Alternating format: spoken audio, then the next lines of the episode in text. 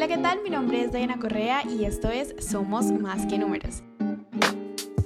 El primer podcast colombiano creado por una contadora pública.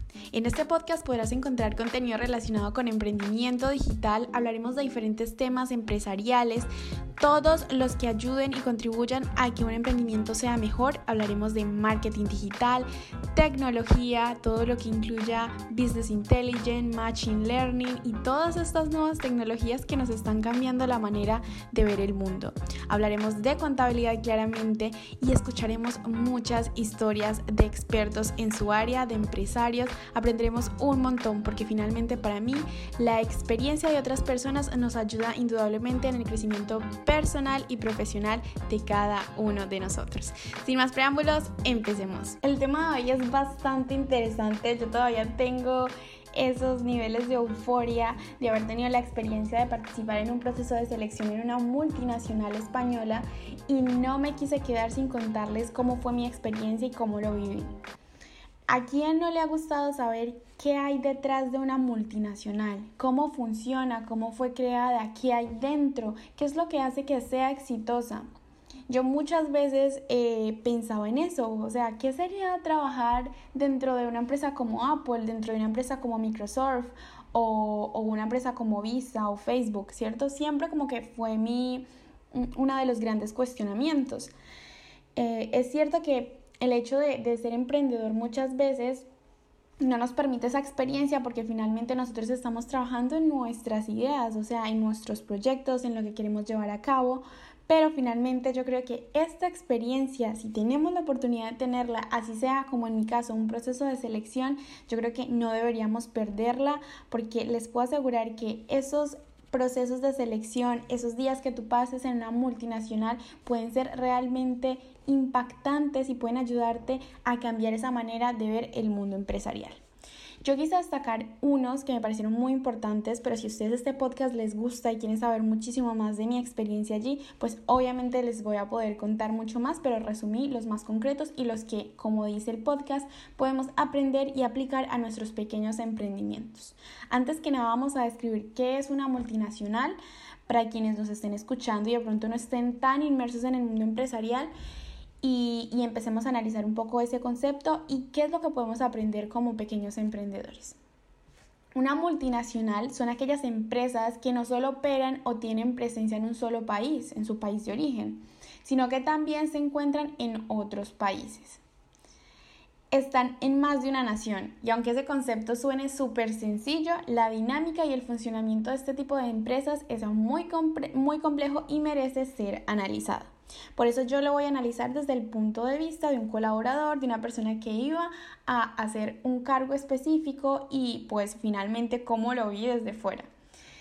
Lo primero que quiero decirles es que hay muchísimas multinacionales conocidas a nivel mundial, puede ser, como lo nombré ahorita, Microsoft, Apple, Amazon. Encontré también en mi research Alphabet, que un dato curioso es que Alphabet es una multinacional estadounidense cuya principal subsidiaria es Google. Me pareció así como súper interesante destacar eso de mi búsqueda.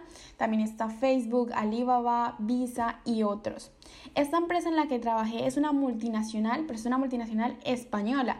Generalmente y por coincidencia, la el mayor, las mayor número de multinacionales conocidas a nivel mundial son estadounidenses. Bueno, vamos a empezar con esa primera enseñanza o, esa primera impacto que yo tuve cuando me hicieron como el tour por, por eh, esta multinacional o por lo menos pues por eh, ese lugar eh, principal donde están ubicadas pues la parte de diseño y demás. Y fue justamente eso, los departamentos y los roles bien definidos. Cuando yo entré a esta empresa todo estaba muy definido. O sea, estaba el departamento administrativo, estaba el departamento eh, de diseño, el departamento de la parte online, ¿cierto? Había, cada departamento tenía pues obviamente su ubicación específica eh, sus requerimientos específicos y cada persona cumpliendo sus roles. Yo ya he trabajado en, en, el Estado y puedo decir que tenía este mismo aspecto, pero de verdad que para mí la experiencia fue muy diferente, o sea, me sentí muy diferente. Entonces, una de las primeras cosas que podemos aprender como emprendedores es el que aunque nosotros no tengamos una gran empresa, aunque no tengamos muchos departamentos o tal vez ninguno, es importante que si tenemos socios, sepamos identificar en nuestro proyecto esos socios qué rol cumplen, ¿cierto? Definirlo no solamente porque...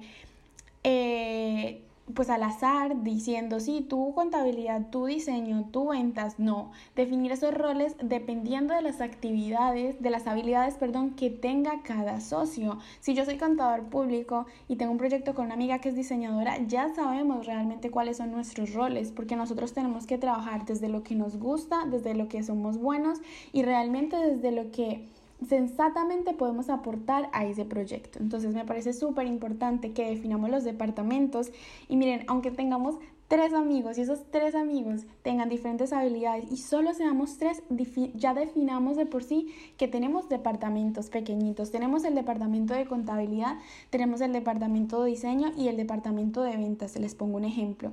Es importante desde que empezamos ya tener definido estos pequeños departamentos porque así como que la mente trabaja mejor y finalmente si yo a futuro como colaboradora de contabilidad llego a tener un auxiliar, sé que esa persona va para el departamento de contabilidad. Y yo creo que las cosas se vuelven mucho más interesantes. Otra parte muy importante es la planeación. Muchas veces cuando somos emprendedores nos enseñamos a planear el día a día. Nos enseñamos a planear inclusive los que somos más juiciosos o, o, las personas que son más juiciosas, digo somos, pero muchas veces no planeo yo tampoco la semana por falta de tiempo y justamente porque no hay un rol definido para alguien que sea el encargado de planificar, por ejemplo, la semana y es quien más conoce la empresa y cómo opera, eh, estas personas, o por lo menos esta multinacional, tenía un plan de tres meses anticipados, o sea, ellos ya sabían lo que iban a hacer en los próximos tres meses.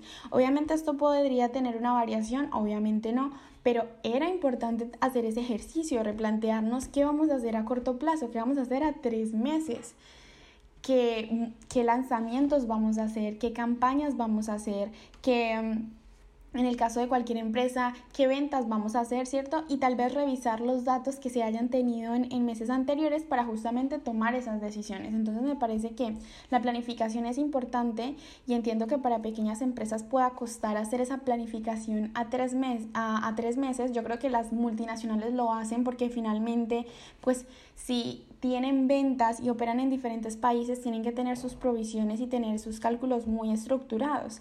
Pero como pequeños emprendedores lo que sí podemos hacer por lo menos es tener planificado nuestro mes, aunque tenga variaciones, pero nuestro mes, qué acciones vamos a hacer desde diferentes aspectos, desde la contabilidad, el diseño, eh, la parte, pues si tenemos alguien que nos esté ayudando en la parte web y en el diseño web, qué es lo que queremos hacer, si tenemos pendiente lanzar algunos cursos eh, cómo los vamos a planificar, pero pensar muy bien y al, a corto plazo o a una semana o a un mes pero no planificar solo el día a día, porque esto no nos va a permitir realmente ver qué tanto están funcionando esa planeación que hemos hecho y tal vez no estamos midiendo de alguna manera nuestras acciones, o sea, estamos haciendo lo que salga, como dirían en Colombia, pero no realmente lo que la empresa necesita y lo que necesita para no solamente organizarnos, sino para crecer. Luego nos vamos a un trabajo colaborativo. Este trabajo colaborativo es súper importante y yo sé que a veces empezamos emprendiendo solos y aunque digamos solos, en este emprendimiento nosotros pues también tenemos diferentes colaboradores, diferentes personas que nos ayudan y que hacen de alguna manera que podamos salir adelante. Si ya tenemos socios, como les digo, pues va a ser mucho más fácil aplicar esta parte de trabajo colaborativo, pero si no, tratar de integrarlo a esas personas que nos apoyan en el proceso cuando estamos emprendiendo solos. El trabajo colaborativo que yo vi allí, pues bueno, eh, no es nada ajeno a lo que vemos en un coworking. Lo que pasa es que yo nunca había tenido la experiencia de trabajar en un coworking. Y bueno, para los que no sepan qué es un coworking, el coworking son espacios colaborativos, es decir, tú llegas, alquilas un espacio una sede, ¿no? Y en esa sede pues compartes tu puesto de trabajo, tu oficina con otras personas que no necesariamente son, por ejemplo en mi caso, contadores, sino que son de diferentes áreas. Como puedes tener una persona a tu lado que sea diseñadora, al otro lado puedes tener una persona que sea de ventas, que sea de construcción o lo que sea Pero lo mágico de estos espacios es que es un espacio colaborativo. Tienes diferentes ramas, diferentes perfiles a tu alrededor y puedes conectar con ellos, hacer relaciones de valor. Y generalmente lo que los coworking hacen es hacer eventos y mucho, muchas iniciativas formativas para poder que tú como emprendedor crezcas. Y como una de las bases importantes del el crecimiento de cualquier emprendimiento son los contactos, pues finalmente ahí puedes hacer muchísimos. Eh, ¿qué, ¿Qué parte me pareció, eh, como dirían aquí, muy, que me moló mucho, que me gustó mucho? Pues finalmente la parte de que, por lo menos el departamento online, que era donde yo estaba aplicando, estaban muchas personas que intervenían en la parte online, o sea, estaba diseño, estaba desarrollo, desarrollo web, estaba pues un poco el manejo de la contabilidad, pero simplemente de la parte online, eh, las chicas de atención al cliente, o sea, habían muchos departamentos y realmente a mí me pareció muy interesante esa experiencia porque, bueno, primero que todo cuando llegué, pues cada persona tenía dos pantallas de ordenador y eso fue como un poco locura porque yo siempre estoy enseñada a trabajar con una pantalla y sí entiendo que hay personas que trabajan con dos pantallas, pero pues son los desarrolladores, ¿no? Quienes necesitan esto, bueno, se lo hizo a los músicos, fotógrafos y demás. Pero eh, en, este, en esta empresa o en esta multinacional todos tenían dos pantallas, no importaba el departamento que fuese. Y me gustó mucho trabajar con dos pantallas, la verdad me lo replanteo a futuro si pueda tener dos pantallas. Y, y, lo que me gustó más fue que como cada uno tenía su rol y eran totalmente diferentes, como les digo, uno era desarrollador, otro diseñador, otro contador, pues entonces cuando tú pasabas, o sea, pasabas como para el baño o lo que fuera, pues veías las pantallas como una especie de espectáculo de show y todas, cada una con diferentes cosas, ¿no? El contador, pues los números o las declaraciones y demás, luego las personas que estaban cargando productos en la tienda online, luego el diseñador y luego el desarrollador con todo su código. Y les juro que fue una de las sensaciones más bonitas que tuve porque era como, wow, esto, esto realmente es un ambiente muy empresarial y es como ver cómo todos desde nuestro conocimiento y desde nuestro talento pues estamos contribuyendo a aportar a una empresa, ¿no? La parte importante aquí es que el trabajo colaborativo se daba también porque cada uno tenía su diferente rol, pero todos pertenecían a un mismo departamento, en este caso online. Entonces, ¿qué pasaba? Pues para la toma de decisiones era mucho más fácil que yo trabajara en un mismo lugar con una persona que me pudiera ayudar a mí de mi, de mi actividad que tenía que realizar. Les pongo un ejemplo, si el desarrollador tenía que eh, hacer un cambio en la página web de un producto lo que fuera, pues era mucho más fácil que en su mismo lugar estuviera la persona que estaba subiendo los productos a la página web porque la comunicación iba a ser mucho más efectiva y no tenía que moverse a otro lugar, pararse de su puesto de trabajo. Entonces me parece que esa estrategia estuvo bastante bien y que finalmente, aunque estuvieran en un mismo lugar, estaban haciendo cosas diferentes. Entonces son cosas que podemos hacer nosotros como pequeños empresarios eh, o emprendedores Simplemente cuando, tengamos, cuando se tenga un proyecto en conjunto, trabajar bien sea de forma online, en una videollamada, aunque no hablen y esté cada uno haciendo su trabajo, pero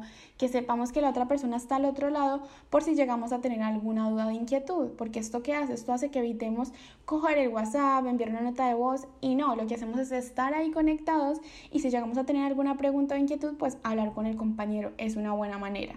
O si tenemos un proyecto muy largo y queremos operar rápidamente, pues reunirnos en espacios colaborativos como es un coworking o una casa del compañero de trabajo, pero que esté tranquila.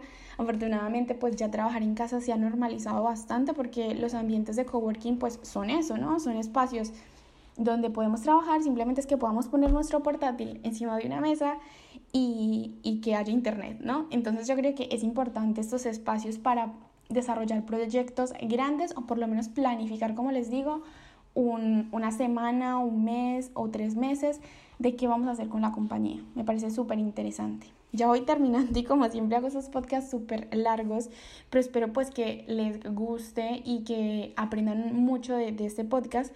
Nos vamos para la parte de reuniones e informes de ventas y propuestas nuevas para la empresa. Algo que me gustó mucho y realmente yo lo he venido haciendo con mi empresa y lo hemos venido aplicando pues por todo este el tema del COVID y es las reuniones con tu empresa. O sea, es muy importante analizar los números y aquí juega un papel muy importante el contador público. Gracias contadores públicos por existir. Eh, pero también las personas expertas en analítica web. Ahí vamos a, algo importante. Si tú eres contador, pero aparte conoces el comportamiento de o, conoces un poco de datos, ¿cierto? Que puedan generar las redes sociales, que pueda generar una página web, o sea, eso ya es una locura, porque finalmente ahora las empresas que les interesa, las empresas les interesa no solamente poder analizar los números de ventas en canales tradicionales, o sea, en tiendas físicas, sino que también les interesa saber el comportamiento que están teniendo sus empresas a nivel online cuánto estás vendiendo en la página web, cuánto de ese tráfico de las redes sociales está llegando finalmente a la página web y se está convirtiendo. Entonces, claro, para la empresa es muy importante analizar esas ventas del comportamiento, cuántos usuarios están ingresando a la página web, cuántos usuarios están rellenando formularios y están perteneciendo pues a la base de datos y, y a cuántos se les está enviando información a correo electrónico, esto todo es un proceso, a un correo electrónico y cuántos de esos están abriendo y, y, mirando todas las promociones que se tienen para ellos, por ejemplo. Entonces, es muy importante analizar esta información, no solamente para ver si nos fue bien o nos fue mal en términos de venta, si cumplimos o no cumplimos los objetivos, sino que también es importante para tomar soluciones, o sea, no es el problema eh, que está pasando, sino qué soluciones estamos planteando. Y la parte de propuestas nuevas para la empresa es crear en los empleados o en los colaboradores actitudes proactivas, como decíamos en el podcast anterior intraemprender, o sea, las personas que sean propositivas, que estén pensando desde sus actividades y desde su rol, cómo podemos hacer que la empresa mejore esos números, ¿no? Entonces, si hay una falla en redes sociales y en la reunión está la chica encargada de social media, proponer opciones para que la empresa pueda mejorar su presencia a nivel digital, por ejemplo. Y, no quedarnos simplemente en números negativos o en problemas, sino en soluciones. Entonces me parece muy importante esto y como les digo, en mi empresa lo, lo, he, lo he adaptado mucho, pues por eso, por el tema de que nos reunimos, tenemos una reunión de tipo online, entonces ¿Qué más da si nos quedamos 10 minutos hablando de un feedback, de qué podemos mejorar, de cómo vemos al cliente, de cuáles son los pasos a seguir? Entonces es muy importante estas reuniones e informes de ventas. Esto me parece genial.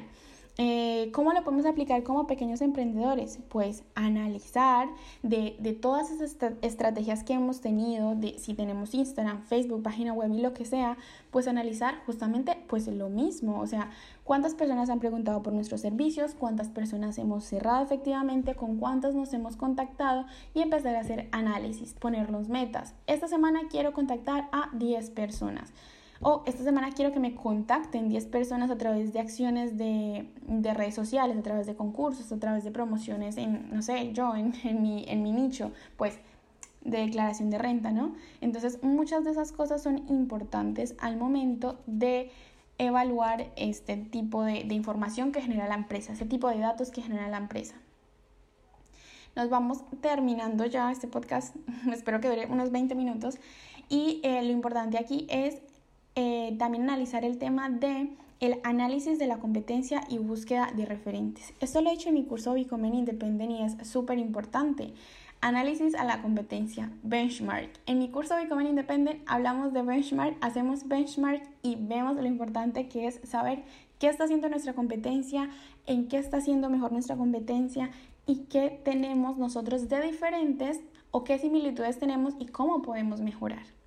No se trata de opacar a nadie ni, ni apagar la luz de nadie, pero para nadie es un secreto que la competencia a veces es un motivo de, de acelerar nuestros procesos, de mejorar, de mantenernos vivos, ¿cierto? Siempre y cuando trabajemos desde nuestros principios, desde nuestra filosofía, pero también de una manera objetiva, porque, hey, ser competitivo es, es hacer esto, ¿no? O sea, mirar qué está haciendo la competencia reconocer que él tiene cosas positivas, pero que nosotros también tenemos cosas positivas que tal vez eh, la competencia no tenga. Entonces, si no tenemos ni idea qué está haciendo nuestra competencia, ni qué ventaja tiene nuestra competencia, ni qué ventaja nosotros tenemos sobre la competencia, pues digamos que estamos desarrollando, estamos desaprovechando una herramienta muy, muy práctica y fácil que es analizar la competencia y generar estrategias a través de ello. Entonces, importante esa parte y eso es algo que obviamente hacen las multinacionales y no solamente una, sino muchas, muchas empresas de su sector y de muchos aspectos, o sea, de, como les digo, aspectos a nivel de, de, roles, o sea, que están haciendo en parte de diseño, que están haciendo en parte de marketing, que están haciendo en, en la parte de creación de producto, en la parte de envíos a los clientes. Cada uno de esos aspectos, pues, un análisis 360 de la competencia. Por último, bueno, penúltimo punto, contrata lento, despide rápido. Esto lo he escuchado un montón. Esto de verdad que lo he escuchado un montón y, creo que las grandes empresas lo están aplicando, vamos, de una manera muy, muy literal. Eh, por aquí hay una frase que dice, las empresas que prosperan tienen a las personas adecuadas subidas al autobús y también tienen a las personas adecuadas sentadas en los asientos adecuados. Jim Collins. Esto es importante porque, por ejemplo, mi proceso de selección fue súper rápido. O sea, habían muchas personas, habían muchos aplicantes, unos 200 aplicantes. De esos 200 aplicantes quedaron solamente 6 preseleccionados. De esos 6 preseleccionados quedaron 3 y entre esos 3 quedé yo.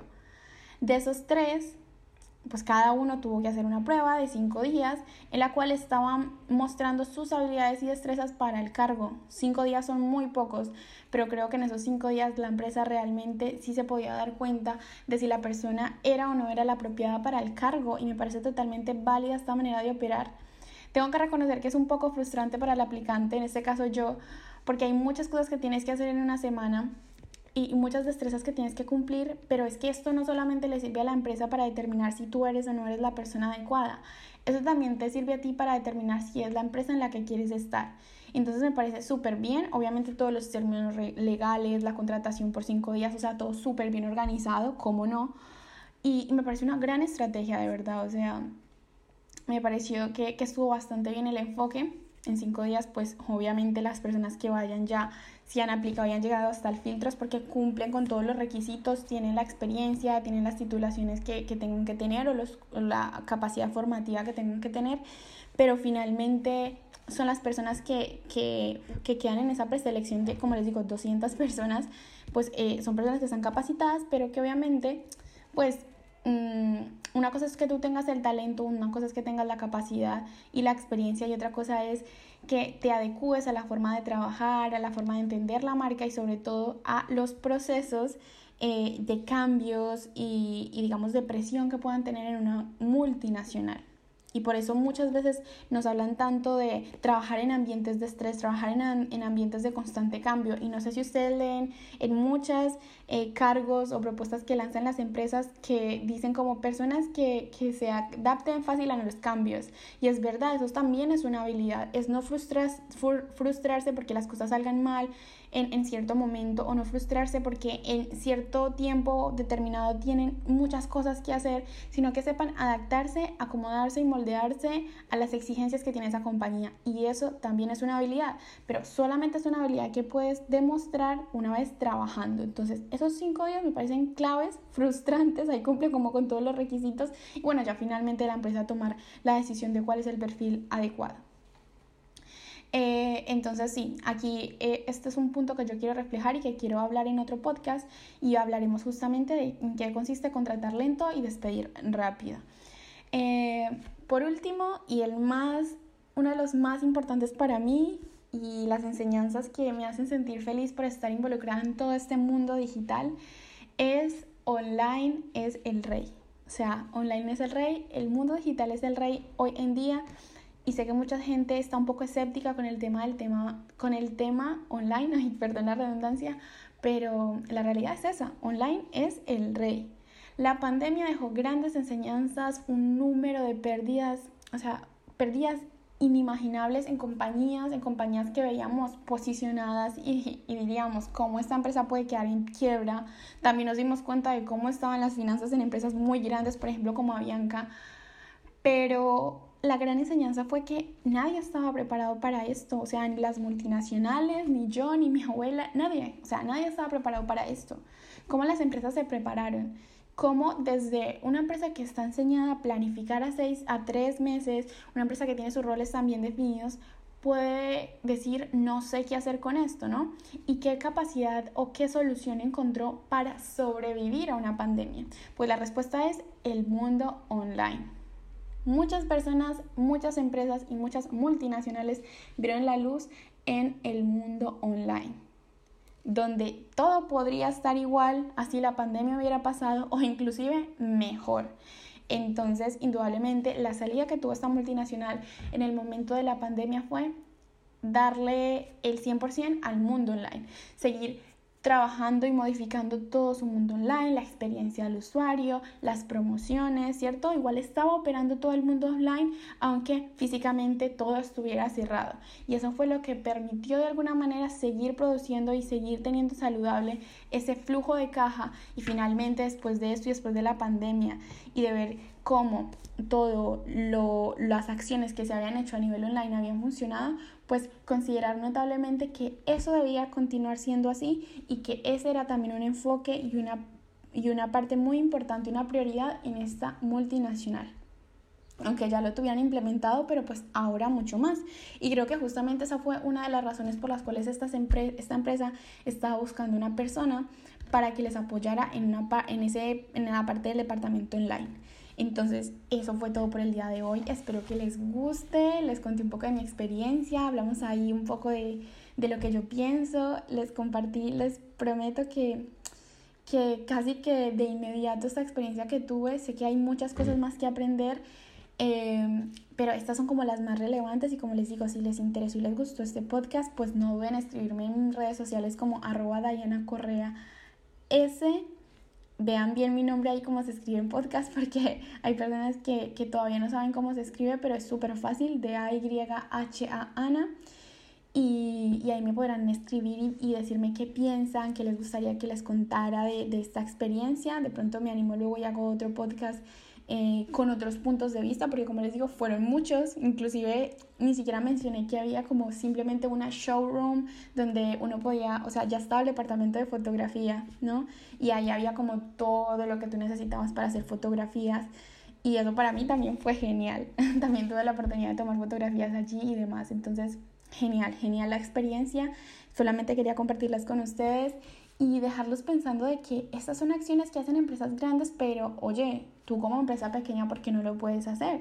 Obviamente, si esto es motivo de éxito para muchas empresas multinacionales, ¿por qué no podría ser una réplica que tú pudieras hacer desde tus pequeños pasos como emprendedor? Eso fue todo por el día de hoy. Recuerden que también tienen podcasts muy interesantes y muy ligados a estos temas que podrán encontrar en los diferentes episodios. Nos vemos en la próxima, espero que estén muy atentos y recuerden que somos más que números. Chao, chao, nos vemos en YouTube.